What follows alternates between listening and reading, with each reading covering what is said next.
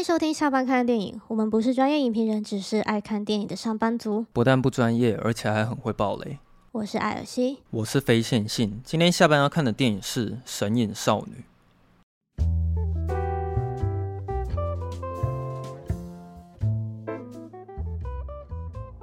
你到现在也不知道这集要来聊什么嘛？对不对？哎、欸，对啊，可以不要这么神秘吗？就突然告诉我说，我们今天要再多录一集，然后也不跟我讲主题是什么，然后说我一定看过这部电影到底。因为我觉得我会想要讲这个，是我临时兴起啊，对，哦、算是蛮临时的。因为我是可以跟你说，我前几天的时候，我自己有去电影院看《神隐少女》这样子。哦。我那时候在电影院看完的时候，我突然有一些蛮不一样的想法。然后那些不一样的想法，我还蛮想要特别录一集，然后去跟大家聊一下这样子。哦，因为《神隐少女》啊，我今天不会去讲它其他剧情的支线，我会把所有的焦点全部聚焦在无脸男这个角色身上。嗯，可是我记得我好像在很久之前有跟你聊过一次无脸男，对吧？就是我说他是边缘人那件事情。嗯，你还记得吗？我今天想要讲说，我之前推测的那些想法。我重看一遍之后，我发现那些全部都是对的，而且都是有证据可以显示他是边缘人这件事情。我今天就是来当一个听故事的角色，因为突然跟我说要聊《神隐少女》是可以聊，但是就是可能就没办法讲出什么，你知道很，很很很多心得，就就可能没有什么很很厉害的心得，就可能没办法。那我我那我先问你，你对《神隐少女》的喜欢程度是到怎样？喜欢程度吗？你就是觉得说还不错而已，还是说你会，你是觉得喜欢到你会想要再看第二次、第三次的那一种？嗯，因为你这次好像比较没有什么动力去电影院看嘛，对不对？是因为其实都已经知道剧情，所以会没有新鲜感吗？喜欢吗？喜欢是喜欢啊，但可能就是呃，就小时候看过很多次了吧。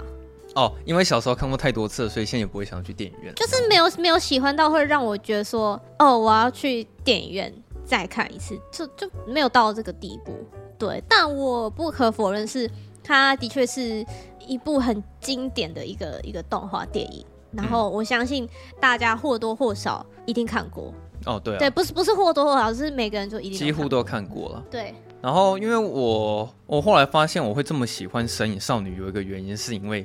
其实这部动画它是一部动作片，它其实里面动作场面还挺不少的啊，然后中间也会有穿插一些大场面什么之类的，所以这好像是我主要蛮喜欢它的一个原因啊。然后动作片也很少会以女性担当女主角嘛。我之前在听故事，我现在吃饼干哦，我一边吃饼干一边听你讲。你他妈的就在那边耍废！我之前有讲过，我觉得。现在你看了很多漫威电影跟 DC 那些超级英雄电影嘛？可是我会认为说，如果你想要找一个非常漂亮的超级英雄电影故事结构的范例，我觉得《神隐少女》是一个很好的例子。嗯。就是说，如果你是要去探讨超级英雄剧情的结构，你说他的英雄旅程吗？对，他被迫到一个地方，然后他要试着让自己成长。最后目的是要逃出那个地方。反正我是真的觉得所有的英雄片都可以参考《神影少女》了，因为毕竟你自己想，《神影少女》它的开头是什么？就是它让你知道千寻有多弱小，而且它整个角色上面的外观设计就是四肢都细细的，然后她就是一个小女孩，才十岁，她胆小的程度是胆小到她连呃过个隧道她都要抓着她妈妈的手，然后可能有点全身发抖感觉。哎呀，前面他看到有一些石头的石像，他也会觉得害怕。他明明就是一个弱女子，然后一个超级胆小鬼，但是在这部电影最后的结尾，他却拯救了白龙，然后拯救了整个魔法世界，他成为了这部电影的英雄。嗯，那到底他中间是发生了什么事情，然后会导致说一个小女孩会有这么剧烈性的变化？我觉得你有办法回答出这个问题的话，你大概就可以知道说超级英雄电影要怎么拍才会好看。那我刚刚有讲嘛，我今天会完全聚焦在无脸男的这个角色上面去做探讨，因为我还蛮喜欢这个配角，它里面有一些蛮深层的一些意涵，我觉得可可以就是拿出来去讨论这样子。嗯，我就稍微简单念一下《神隐少女》的她一些评价，就是她在 I N D B 是八点六颗星，然后烂番茄是九十七趴的新鲜度，然后 Metacritic 是九十六分，哦，就各种高分啦。他在雅虎上面是四点四颗星的评，诶、欸，四点一颗星的评价。可是因为它这已经是二零零一年的电影，所以评分的人也没有那么多这样子。它新的没有没有开一个新的评分的吗？我刚刚好像没有找到、欸，哎，我是觉得会去重看的人应该也不会到很多了。他那个有关于网友的评论我就不念了，因为反正大家都是一直在强调说《神隐少女》有多好看啊，多神啊，多经典啊，然后什么什么的，这些我就不赘述了。然后《神隐少女》她的成就呢，就是当时她一上映在日本的时候，她就获得了日本好像票房，票房第一，对，然后她称霸了好几。大概好几十年，这十几年了吧。然后终于有一天被新海诚你的名字给打败。嗯。然后后来呢，这个票房记录又被《鬼灭之刃》给打败。嗯。所以由此可知，就是《神隐少女》她在二十一年前的时候，对整个动画、整个电影圈的影响力其实是很大的。就是它算是一个票房怪物了。然后。我会想要讲无脸男的原因，是因为我以前小时候在看的时候啊，大家都会讨论说无脸男的象征就是在讲贪心这件事情。可是我后来觉得，如果你要说无脸男是贪婪的象征，这其实等于是把这个角色看得太浅了。因为我反而不觉得他有在讲这件事情。我觉得无脸男他真正想要表达的象征有两个，一个是边缘人，然后一个是暗恋这件事情。我觉得大家比较不会去联想到的，其实是暗恋这个象征，因为我觉得这其实是宫崎骏他厉害的地方，就是他并没有很刻意的想要把暗恋这件事情讲得非常的明显，因为如果他真的把这件事情直接演出来的话，观众是会不舒服的嘛，毕竟无脸男他是一个怪物。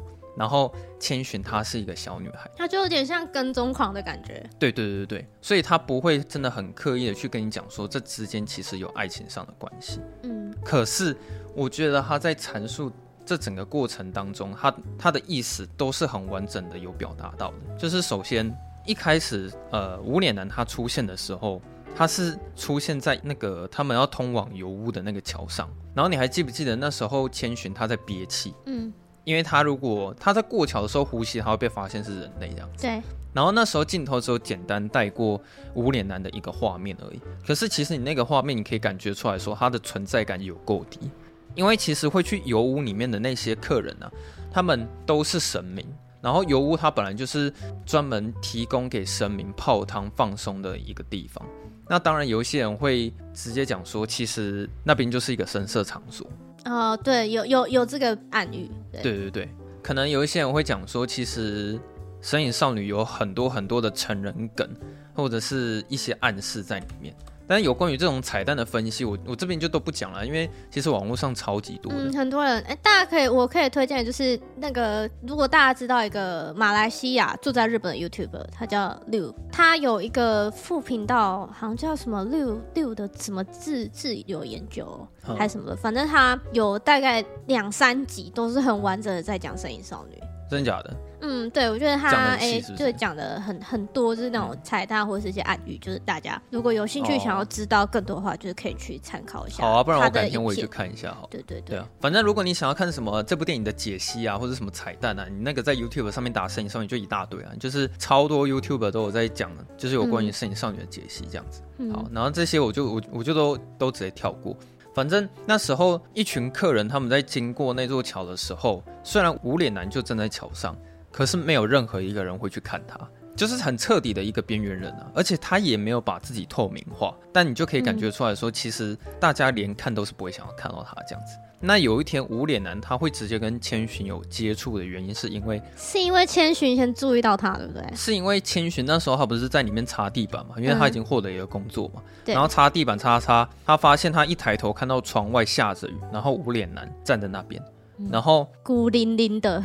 他就直接对无脸男说：“呃，请问一下，你有要进来吗？因为他那时候误以为他可能也是呃神明，然后他就说：呃，如果你想要进来的话，那这个窗户我就不先关起来了。这样子。嗯、那其实千寻对无脸人他也没有什么太多感觉，他就只是出于礼貌，然后他其实有表现出说他真的是一个很善良的一个女孩子，嗯、所以他不会说因为你的外表怎么样，或者是可能特别的像异类或什么的。”他就会排斥你，就是我觉得千寻他都是一视同仁的。然后当无脸男进去那个窗户里面之后，从那一刻开始，他就会一直尾随着千寻。所以其实你可以感觉到说，暗恋的感觉完全就是像无脸男这个样子啊。你感觉出来，他是一个很自卑而且超级没有自信的一一个人。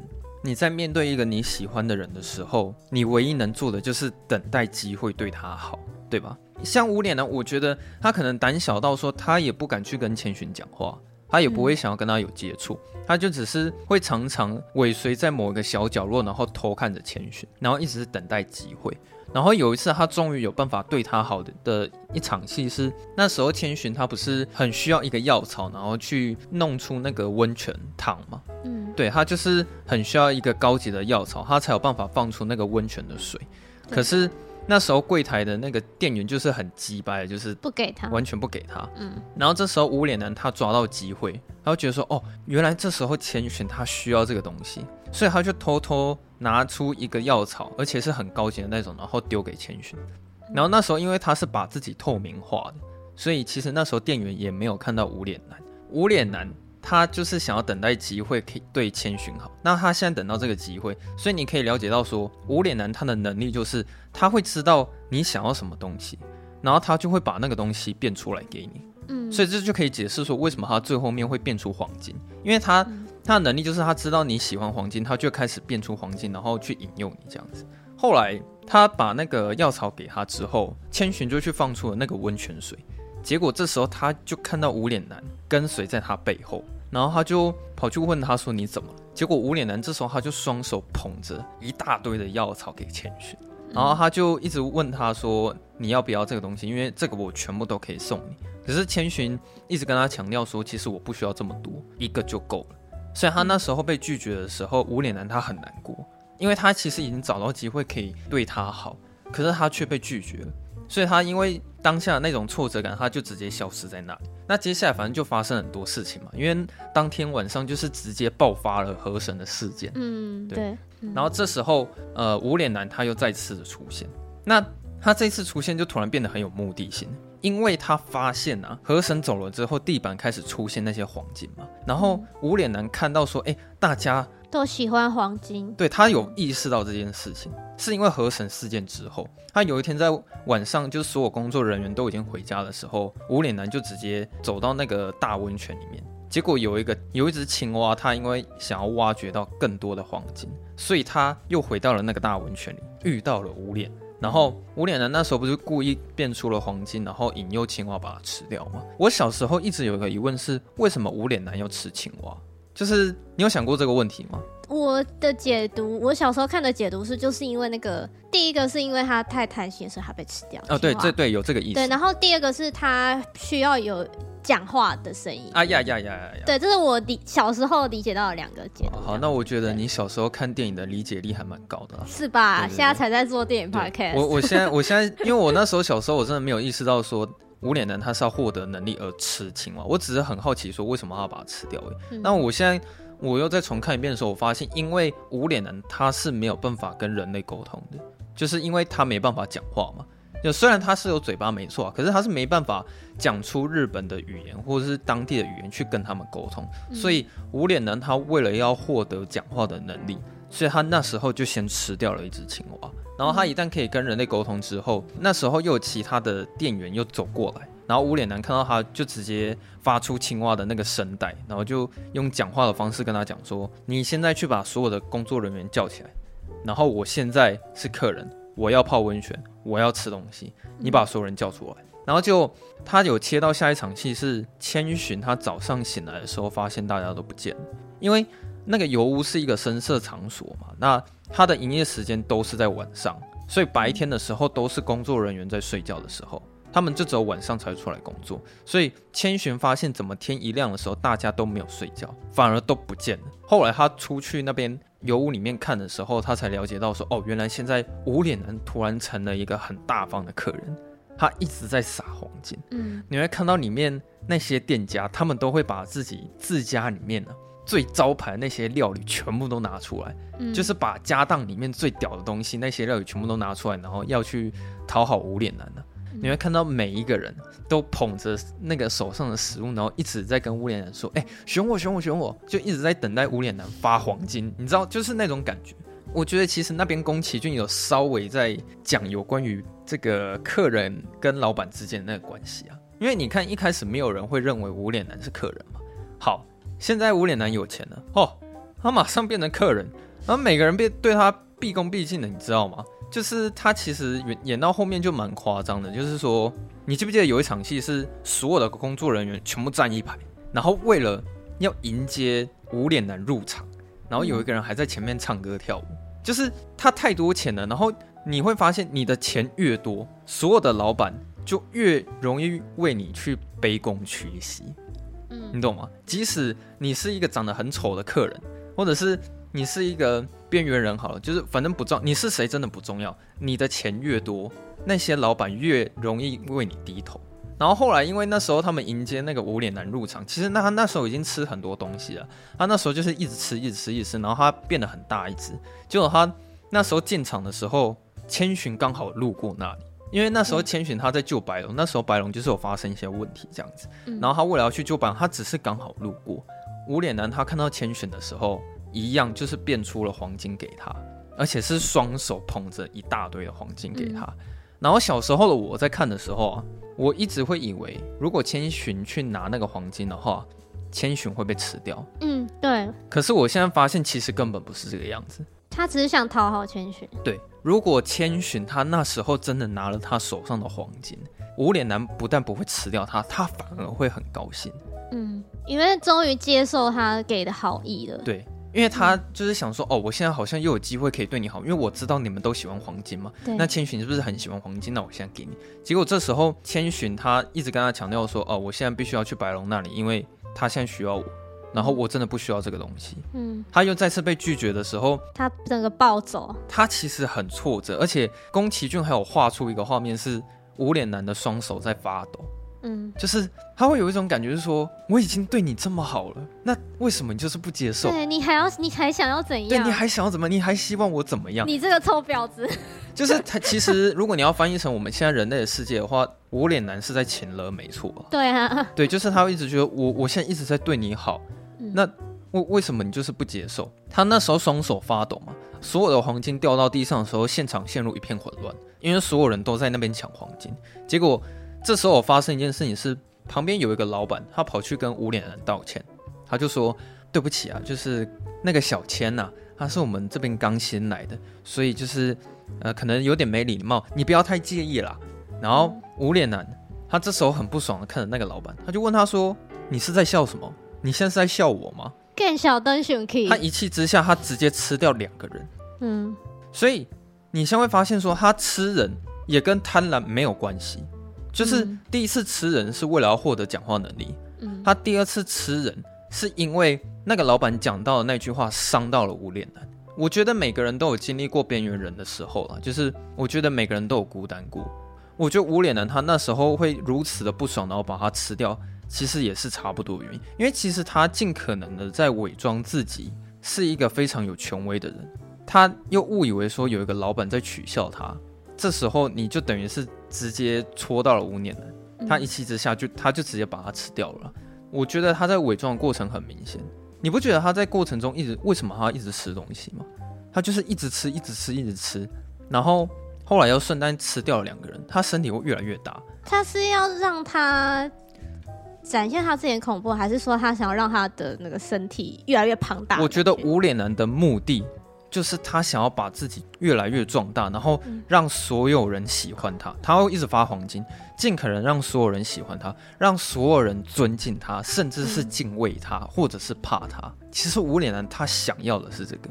嗯，对，他不希望说，呃，像以前就是没有能力的自己，就是他就是小小一只，然后走路也都很不起眼这样子。他所以他那时候刻意的让自己壮大。我甚至觉得他也希望他出现在千寻面前的时候，他会希望自己看起来是非常有权威的感觉。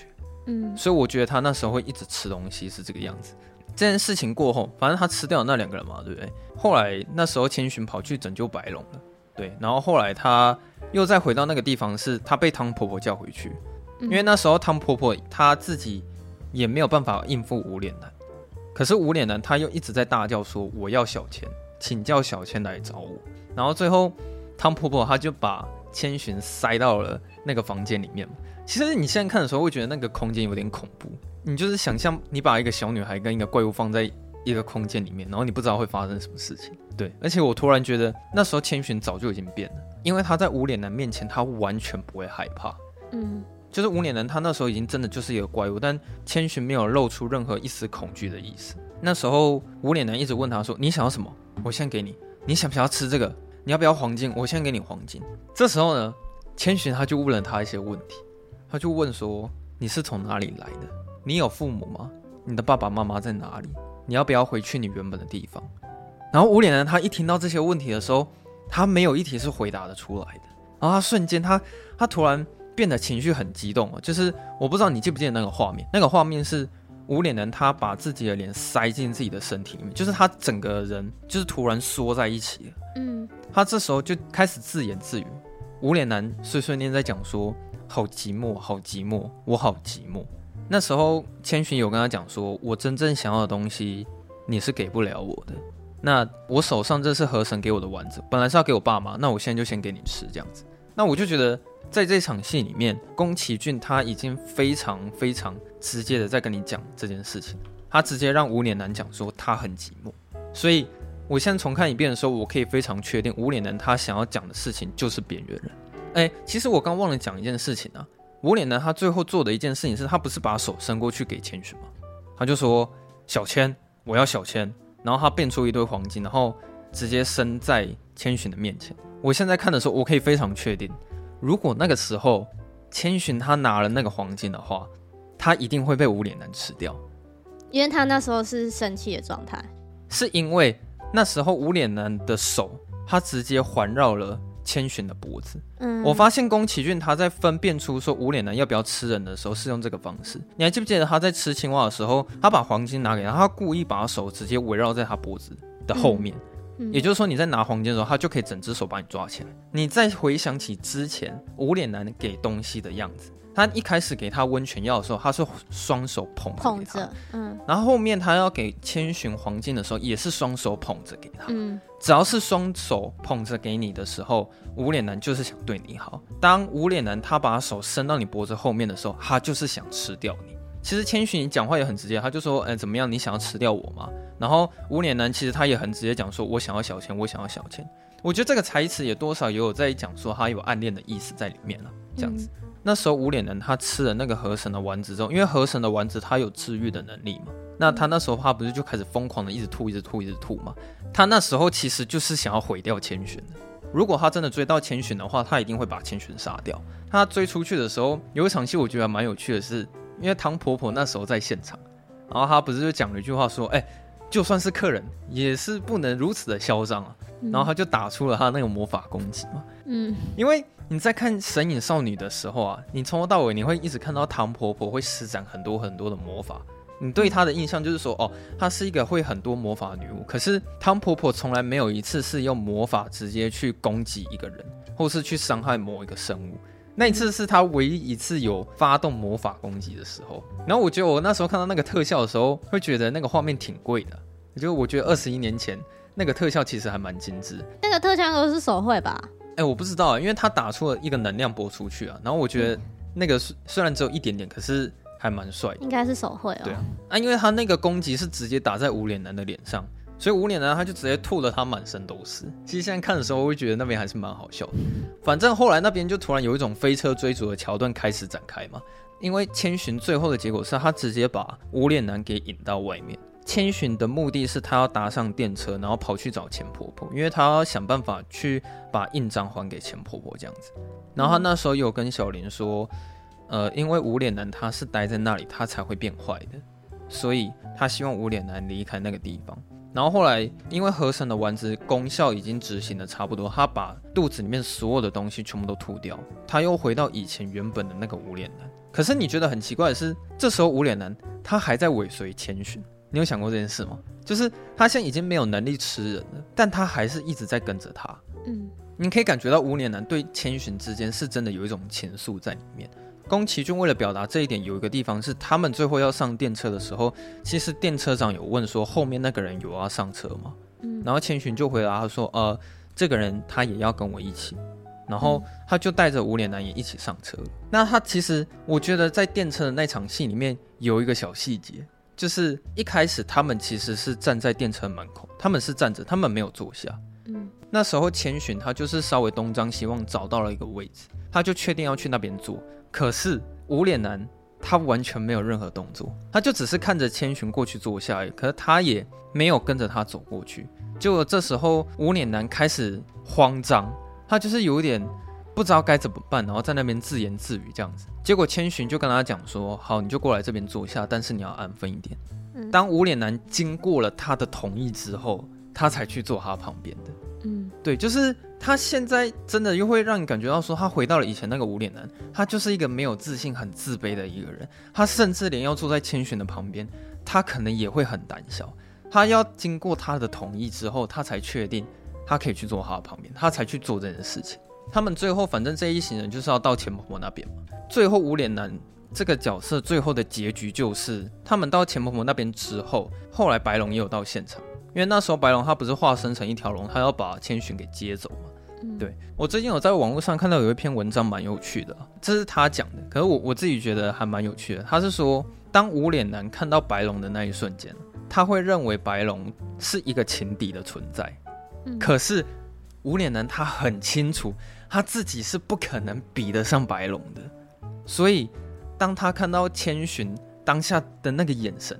然后他跟白龙抱在一起的时候，其实他那时候就已经放弃要继续尾随千寻，所以这也是为什么当白龙要把千寻接走的时候，无脸男他是放下的。而且最后钱婆婆就是有问无脸男说：“不如你就留下来当我的小助手吧。”无脸男就是也没有犹豫的答应了钱婆婆，就是留在那边当她的助手。其实我刚刚讲说，无脸男他一直以来都是一个边缘人，他没有归属，他可能甚至没有自己的家。可是他在钱婆婆那边，他找到了属于他自己的归属，所以他这个角色的故事就在这边画下句点。嗯，其实我我都觉得，可能无脸男他也可以单独拉出来，然后去写成一个故事了，因为他前面就是有经历过了很多这种属于他自己的旅程，因为他毕竟就是一个没有归属的人，所以无脸男最后的结局就是，虽然他再也见不到千寻，可是。他已经找到了属于自己新的归属，他已经不再是以前那个边缘人，所以这个角色在这边就结束了。虽然宫崎骏在描绘无脸男只是一个配角，可是他是把这个配角写的很完整的，就我觉得他把他整个角色完整性是写的很很满的。嗯，而且我甚至会觉得无脸男他跟前面的那个河神，他们甚至会属于是一种镜像体之间的关系。无脸男他会故意把自己壮大，然后可能要把自己的外貌变得更好，然后让别人怕他。可是河神相反的是，他明明就是一个很高贵的神，但他会却伪装成是腐烂神的样貌，然后出现在他大家的面前。你懂吗？一个是把自己要变得很帅，然后很很有外表，然后另一个是故意要把自己变丑。可是他是一个神明，我不知道这到底是不是有。他故意要把他们做成是相反的这种象征存在，但是我自己在看的时候，其实我自己会有那种感觉。然后针对于暗恋这件事情呢、啊，我想要讲的是说，宫崎骏他居然真的做到了，他没有很明显的在表达这一点给你，可是你硬要去检视这件事情的话，他是绝对有表达到的。但因为我刚刚有讲嘛，毕竟无脸男是怪物，所以他也不可能真的直接跟你说无脸男对千寻有爱，所以他不会。刻意的去放大这一点，所以观众在看无脸男跟千寻之间的情愫的时候，也不会去刻意放大这一点来看。这样子，我还蛮欣赏这种表现方式的啦。虽然他是用很委婉的方式在讲暗恋，但我觉得他这种方式，我反而会觉得这样更有更有张力。大概就是这样子吧。就是我看完的时候，我会自己是还蛮喜欢无脸男的他整个角色的那个整个冒险过程。嗯。没想到还蛮多没有想过的观点。我会去看这部电影，就是因为他最近他有重上映电影院了。其实，在电影院里面看《三眼少女》是有很多比较不一样的体验。就举例来说，像那个你知道宝宝他的重低音很强吗？你是说他踏到地板上的？对，他在踩地板的时候，电影院的重低音还颇强的。呃，我不知道他画质有没有修复了。就是我在电影院看的时候，那个画质是真的颇高的。嗯，整个观影过程跟自己在家用电视看的感觉还蛮不一样的。另外会喜欢《身影少女》，当然也是因为女主角嘛。就是，哎、说实在，我很喜欢她跟白龙之间的情感了。他们每一次的那种肢体上的接触，或者是白龙对她的安慰什么的，你在看的时候其实会觉得挺浪漫我后面很喜欢一个画面是，最后那个白龙不是跟千寻讲说，你回去之后就不能再回头吗？就是他们手跟手之间的，慢慢的、慢慢的放开那边，就慢慢的离开了彼此。嗯，我觉得那个画面其实挺浪漫的。嗯哼，对啊，宫崎骏他偶尔会适度的插入一些表情上面的特写镜头，而且是长镜头，我觉得那个效果也挺好的。就是我觉得你一定记得，最后千寻要离开那个洞穴的时候，他要上车走之前，其实他有一个特写千寻的侧脸画面。嗯，因为之前白龙有特别叮咛他说。你绝对不能回头，不能回头。可是他出了那个山洞之后，他就回头看着那个山洞那边，就是有特写，呃，千寻他那种很坚定的表情。就在那一刻，我就可以感觉到说，这个时候的千寻跟一开始那时候的千寻完全就是不一样的，已经不同了。对，因为他当下眼神很坚定，而且我可以感觉出来那种坚强的意识在里面，这样子。最后千寻离开的时候，我也觉得其实他那个整个故事也都讲完了。然后故事在那边结束的时候，会觉得那整个观影的体验还蛮完整。嗯，即使是现在长大后又再重看一遍，我还是会觉得《神隐少女》蛮好看的嘛。大概就这样子嘛。反正它现在 Netflix 上面有，然后如果观众有想要回去看的话，可以再去看一次。也可以去电影院看。哦，对啊，呃，可是我觉得这这集上的时候，《神隐少女》应该是下档。哦，哦，对哈，对啊，Netflix 应该会有。你现在是还有机会了。对啊。那这集上的时候，基本上应该是下了。嗯，好，那今天就先这样子吧。好，那喜欢我们节目的话，欢迎到 Apple Podcast 帮我们五星评分加留言，然后也可以分享出去，让大家都可以一起下班看电影。然后，如果你在 IG 跟脸书上面搜寻“下班看电影”的话，就可以找到我们。如果你有想要跟我们聊天，随时都可以私讯，只要有看到讯息的话，我们一定会回复你。然后记得多多善用赞助的功能。好，大概就这样吧。好，那我们就下周四下班见，拜拜。拜拜。